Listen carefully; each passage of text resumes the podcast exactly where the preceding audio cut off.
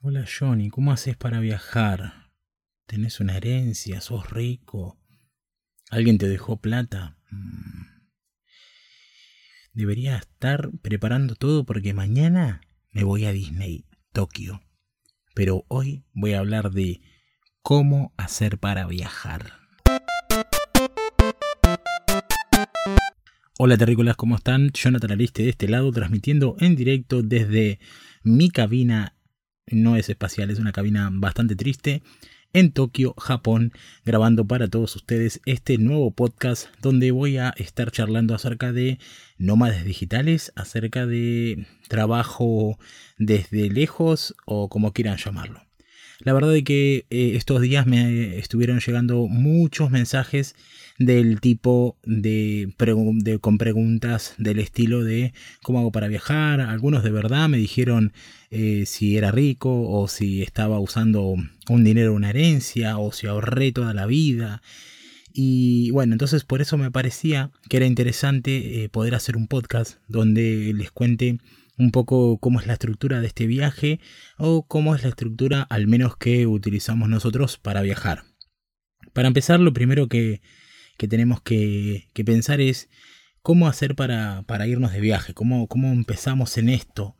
La verdad es que si ustedes esperan a juntar un millón de pesos o, una cifra irrisoria para salir seis meses de viaje, eh, creo que no va a pasar nunca, porque yo nunca junté ese esa cantidad de dinero y bueno, nada, algunos de ustedes quizás sí tienen la posibilidad, pero en mis posibilidades no estaba, ni estuvo, ni creo que esté. Así que eh, si ustedes piensan de que para hacer un viaje tan largo lo que tienen que hacer es ahorrar mucha plata, no, esa no es la respuesta. Eh, para hacer un viaje largo, lo que ustedes tienen que hacer es sacar un pasaje lejos e irse. Eh, y luego empezar a ver cómo cómo vivir el día a día y cómo hacer para afrontar las diferentes necesidades que se te van presentando. Pero, pero vamos a ordenarnos un poco más. Lo primero, el primer parate que vas a tener es eh, sacar un pasaje para irte lejos. O sea, un pasaje para irte lejos, estás hablando de 30 mil, 40 mil pesos. Y hay, una gran, hay un gran problema con esto que es son las tarjetas de crédito. Las tarjetas de crédito son como un impedimento. Si no tenés una tarjeta grande con un cupo grande, es difícil arrancar, pero si tenés que alguien que te preste o, tenés la posibilidad de extender tu tarjeta en el banco, ya con eso puedes sacar tu pasaje en cuotas y lanzarte la aventura. Y ustedes ahí me van a decir, bueno, pero, pero pará, ¿y cómo haces? Bueno, principalmente tienen que tener un trabajo que le permita flexibilidad del estilo freelancer que les permita trabajar desde con su computadora. Entonces, teniendo una tarjeta con cupo grande y teniendo eh, la posibilidad de seguir trabajando en esos seis meses, ya tienen todos los condimentos necesarios para viajar. Y ahí ustedes van a decir, bueno, pero estar en otro país es más caro que estar en Argentina. Y ahí la verdad es que, no es así. O sea, eso va a depender del destino y el estilo de vida que vos quieras llevar. Y acá tengo un montón de cosas para decir. Eh, vos podés viajar y comprarte un paquete de, no sé, de 20 días en Japón que te salga una fortuna y, ir a Japón y no hacer nada y moverte a los lugares que te lleven la excursión esa por la cual pagaste. O podés lanzarte la aventura y vos hacer todo tu paquete y manejar todo dependiendo del dinero que tengas. Entonces, em, eh, sinceramente, cuando uno vive en Argentina, por ejemplo, tiene un costo de vida. O sea, vivir en Argentina tenés un costo de vida de, tu comida, tus viáticos y tus cosas, tus salidas y demás. Si vos pones toda esa plata y la gastás en otro país es exactamente lo mismo. Así que una vez de que vos sacaste tu pasaje, tenés un trabajo que te permite flexibilidad, la plata que vas a gastar para comer va a ser un poco más, un poco menos que en Argentina, siempre. ¿Y por qué siempre? Porque en Argentina es caro. O sea, nosotros vivimos en un país que es caro, comer afuera es caro, hacer salidas es caro. Entonces, cuando vos estás en otro país, tenés la ventaja de que ya Estás en, eh, estás con, vos venís de un país que, los precios son similares a los precios que se manejan en las super mega ciudades. Entonces, eh, sinceramente, si vos te ordenás y eh, te pones a pensar, podés vivir con lo que vivís en Argentina en otros países mucho más lejos, mucho más lindos o con muchas cosas para recorrer. Con muchas cosas para recorrer nuevas, no sé si más lindos. Em, entonces, la primera cosa es, ¿cómo arrancamos? Es, bueno, teniendo un trabajo que tenga flexibilidad, que podamos trabajar con la compu online y teniendo una tarjeta con bastante cupo para sacar ese primer pasaje que serían cuotas y después lo vamos pagando. Y ahí tenemos que ser vivos, ¿no? Porque tenemos que ver las cuotas, cuánta plata nos van a quitar del mes y tener más o menos organizado de cuánta plata vos, vas a tener por mes. Porque ahí está la otra cosa. Si vos trabajas online y me decís, bueno, me voy a Tailandia a trabajar freelancer y estás complicado. O sea, vos deberías irte a Tailandia a trabajar freelancer, pero para clientes que ya tengas en Argentina. Si vos vas salís de tu país pensando en voy a ir a probar suerte a ver si consigo gente que quiera mi página web en España y es difícil, o en Tailandia o donde sea. Entonces, lo siguiente que tenés que tener es más o menos una cartera de clientes, o sea, algunos clientes que ya estén dándote trabajo, o tenés que tener un servicio o producto que esté funcionando. En mi caso, yo tengo escuela de rock y tengo algunos clientes que sigo teniendo, o sea, eh, al otro día me preguntaron, eh, bueno, pero vos además de dar cursos online, tenés, alguien te contrata. No, yo en realidad antes de dar cursos online ya trabajaba freelance y a medida que fue pasando el tiempo, eh, fui haciéndome mis clientes, entonces yo tengo mi escuela y tengo algunos clientes, poquitos, dos o tres, con los cuales me muevo. Entonces, lanzarse la aventura también de, los horarios y de esas complicaciones que tenemos eh, cuando estamos en otros países, pero si vos hablas con tus clientes y más o menos dejas todo ordenado el, rancho, por decir una manera, no vas a tener ningún problema, porque para ellos es lo mismo que vos estés en Verazatei o estés en Tokio. Bien, entonces, eh, ¿a dónde? El siguiente tema va a ser ¿a dónde nos vamos? Sinceramente yo en mi caso lo tuve fácil porque mm, eh, yo viajo con mi novia y ella ya tenía más o menos ordenado a dónde quería ir y sobre todas las cosas tenía ya la idea de un lugar que es, que es muy interesante y muy importante para empezar a nomadiar, que es Tailandia, que es Chiang Mai, que son lugares donde ah, van muchos nómadas digitales y demás. Y aunque no me relacioné tanto con ese mundo nómadas digitales y coworking, sí me relacioné con en realidad la esencia por la cual la gente viaja a esos países, que es eh, el precio. Es muy económico, o sea, eh, vivir en Tailandia, nosotros estuvimos tres meses y comer en Tailandia y vivir y todo eso es más barato que Argentina en un 40, en un 30, de un 30 a un 50%. O sea, comer en Tailandia te comes tres platos de comida por 100 pesos. O sea, es una cosa fuerte, fuerte, fuerte eh, la diferencia de precio que hay. Entonces, eh, si vos lograste prorratear tu pasaje de ida a Bangkok y, y nada, y tenés un par de clientes eh, sinceramente, puedes estar en Tailandia los tres meses que puedes estar, después salís y vuelves a entrar y te haces unos seis meses en Tailandia. Entonces, eh, la verdad es que esto de nómadas digitales o esto de vivir trabajando tiene sus complicaciones, eh, no, es tan, no es tan fácil, pero tampoco es imposible, tampoco es una locura, como decir, no, bueno, tenés que ahorrar un millón, no, nada. Nosotros salimos sinceramente con eh, bastante al día nuestras cosas. O sea, no es que salimos con ahorros, encima no, no tenemos esa capacidad de ahorro que tienen algunas personas. Así que, em, bueno, ¿a dónde?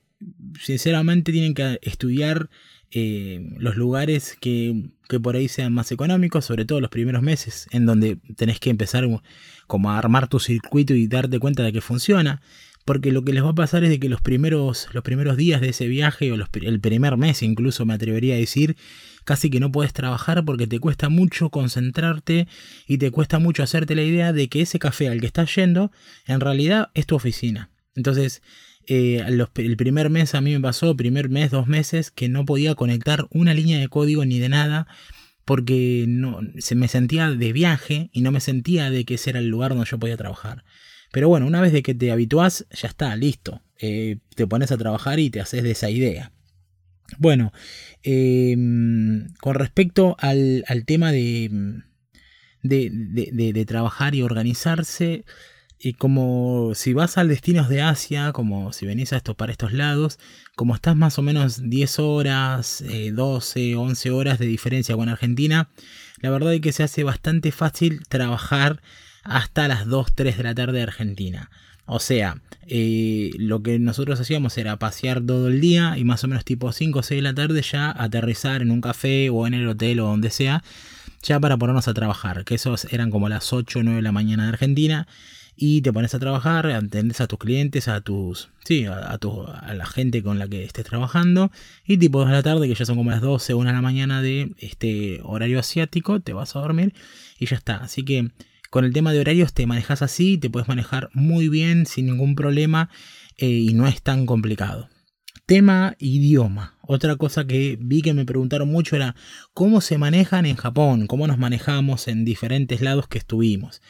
Eh, nosotros no somos bilingües ni en pedo, somos personas que hablamos inglés en presente simple, o sea, presente continuo, usamos eso, pero nos manejamos en inglés y con ese inglés ya te alcanza y te basta. Por suerte, al menos en Asia, en todos lados, incluso acá en Japón, que decían que no, pero la verdad que sí, nos entendemos. Em, te puedes manejar con un inglés básico muy bien, muy fácil. Así que si te pones con Duolingo a meterle pilas, eh, vas a estar muy bien en el viaje. Y es verdad esto que les estoy diciendo, no es un chamullo. ¿eh? Nosotros, yo hice Duolingo este, para practicar el inglés y mejorarlo. Consejo que les doy. Apréndanse algunas palabritas en el idioma local como gracias, buenas tardes y todo eso que predispone muy bien a la gente cuando los reciben en un comercio. O sea, cuando la gente escucha que vos decís este eh, Ichiwa o que decís este, los saludos de, diferentes países, eh, los predispone muy bien a atenderte. Y nada, es un detalle como que nosotros nos esforcemos a, a por lo menos saber, no sé, pedir la cuenta en el idioma o no. Pero apréndanse unas palabritas. O sea, siempre, siempre va a venir bien aprenderse unas palabritas. Y después inglés a lo loco, a lo loco y a lo perro. Em, herramientas que van a necesitar a lo largo del viaje que sí o sí, o sea, como decirle, imprescindibles cuando llegan a un destino nuevo, eh, un chip con internet. Yo sé que muchos deben pensar, yo me manejo con el café, voy a un café y al toque yo ya uso el internet del café y me conecto. Bueno, eso es una muy buena idea para trabajar, pero para manejarte en el viaje vos necesitas internet porque necesitas la aplicación más importante de todas que es Google Maps. Así que em, sí o sí, cuando llegan a un destino, se compran un chip o preguntan, si van a estar recorriendo, preguntan qué chip va a ser el que funciona a lo largo de toda esa región. Y cómprense uno con internet limitado de 30 días, no ratoneen en eso porque eso es la fuente de la vida. Porque en el celular vamos a tener internet con Google Maps que previamente antes de movernos a ese destino vamos a haber descargado el mapa. O sea, vos sabes que te vas a Japón seleccionás eh, descargar mapa offline en tu aplicación de Google Maps y tenés disponible el mapa offline por las dudas de que el internet no sea tan bueno.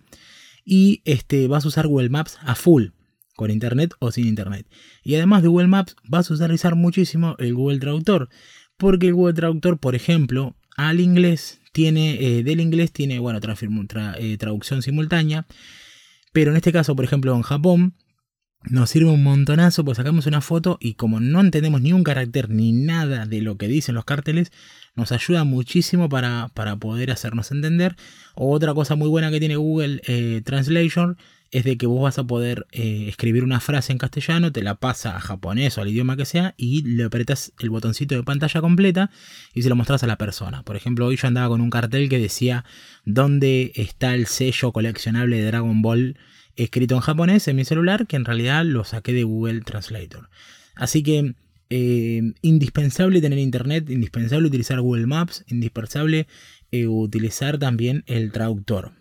Como otro consejo importante que les puedo dar, que aprendí en este viaje, como les comenté, tuve la suerte de, viajar con alguien que ya más o menos había organizado mm, sus viajes anteriores de una manera diferente y aprendí un montón de trucos. Y otro de los trucos que les puedo decir es de que busquen en internet guías sobre los lugares a donde van. Es importante buscar guías de los lugares a donde van para poder em, no perderse de nada. Además de eso, otra cosa importante también, otro consejo, es marcar en Google Maps.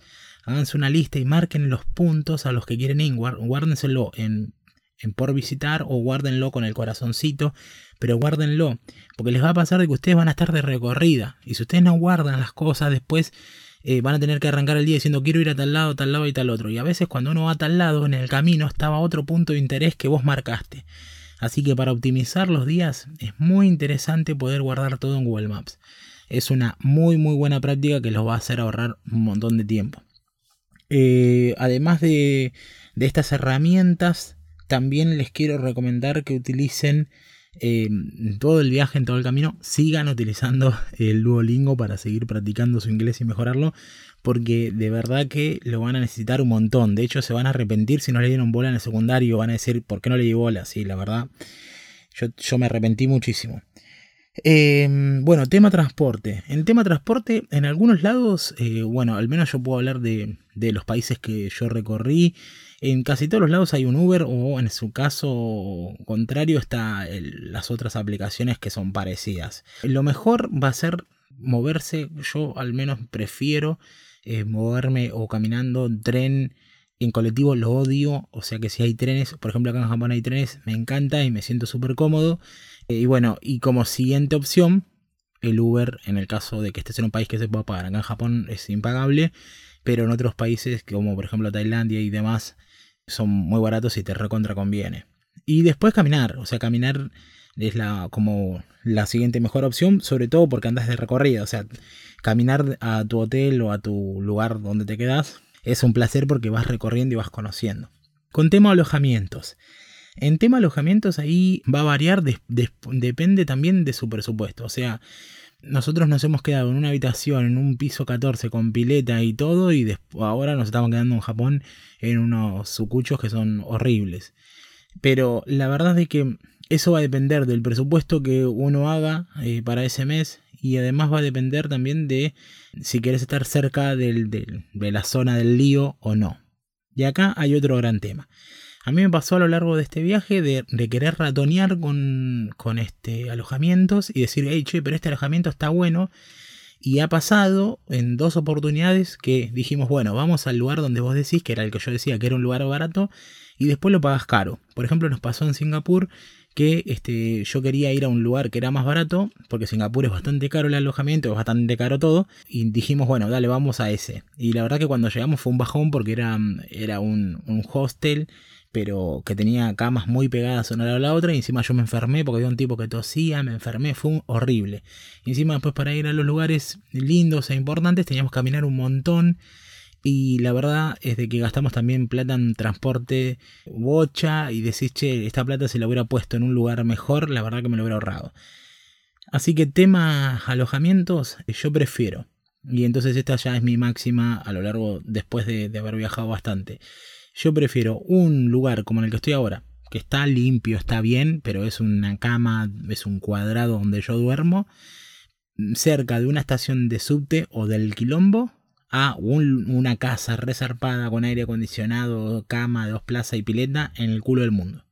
Porque la verdad es que vos después vas a querer ir al centro y vas, al menos a nosotros, o al menos ustedes si quieren ser nómadas digitales, seguramente van a necesitar cafés, van a necesitar internet y demás. Así que eh, es mejor que se vayan a un alojamiento eh, que salga eh, por ahí lo mismo que una super casa, pero que esté cerca de un subte o de un lugar muy céntrico. Eso es lo más importante. Con respecto a conectividad, nosotros con conectividad, como les comenté, nos manejamos con chip, siempre compramos un chip y, y con eso nos manejamos.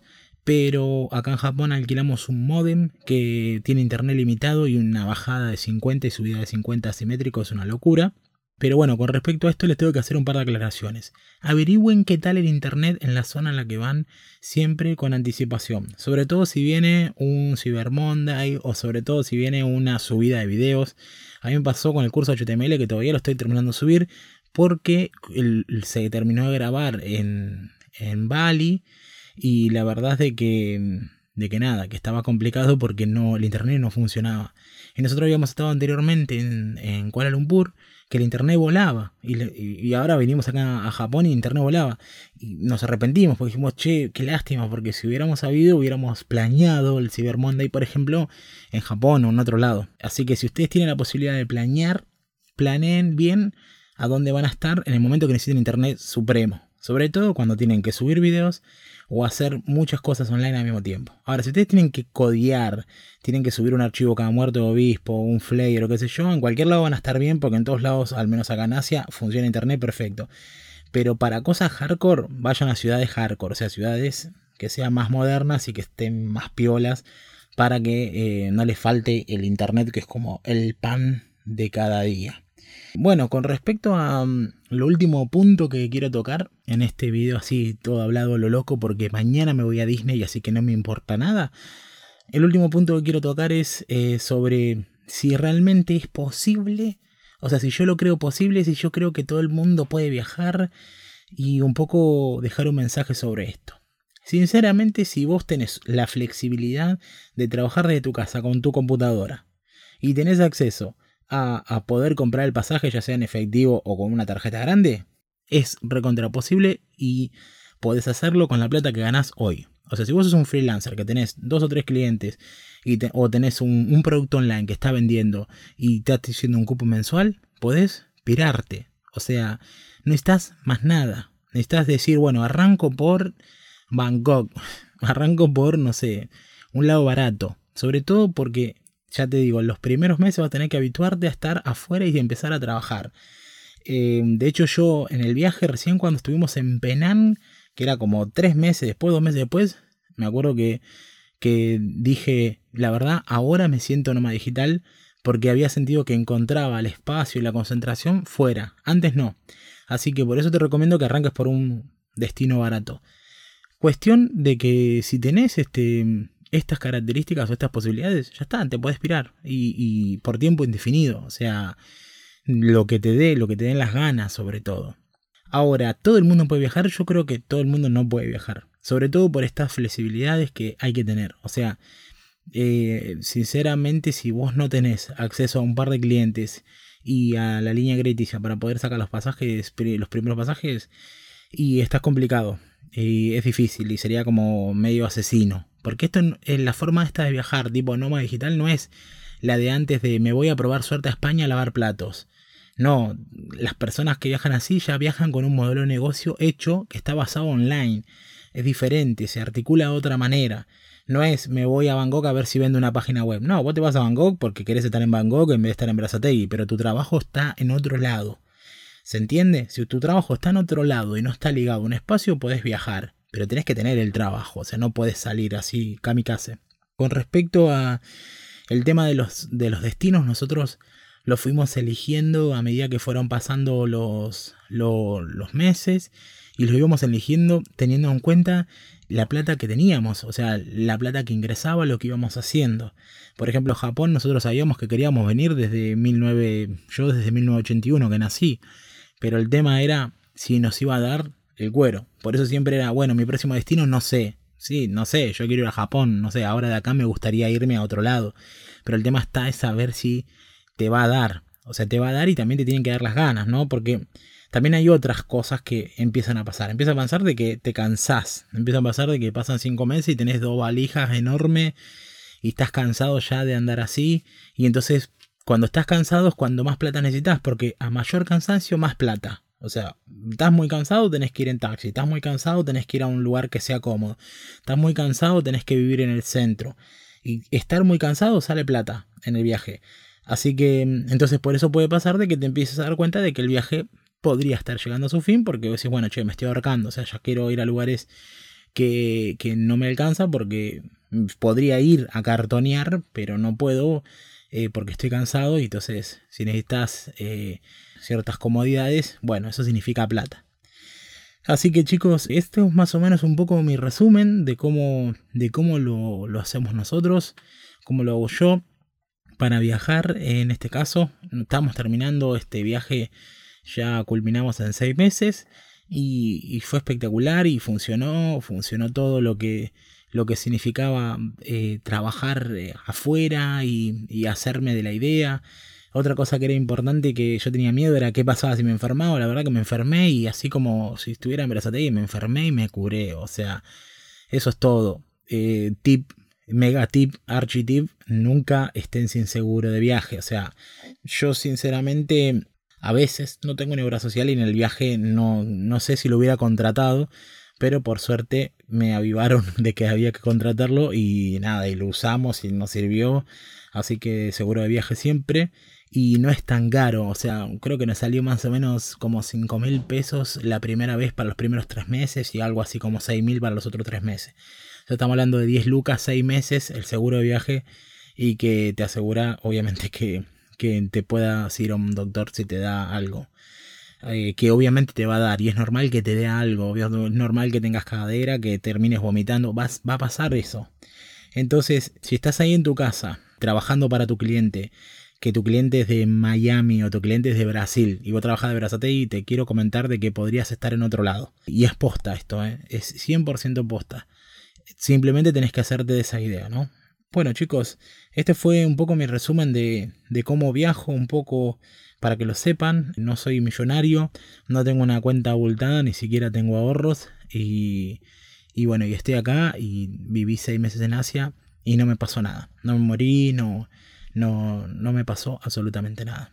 Los veo en el próximo capítulo donde voy a hablar, no sé, ahora voy a poner una encuesta a ver de qué quieren que hable, o por ahí me voy a basar de nuevo en las preguntas que me fueron haciendo. Nos vemos en Disney. Chao.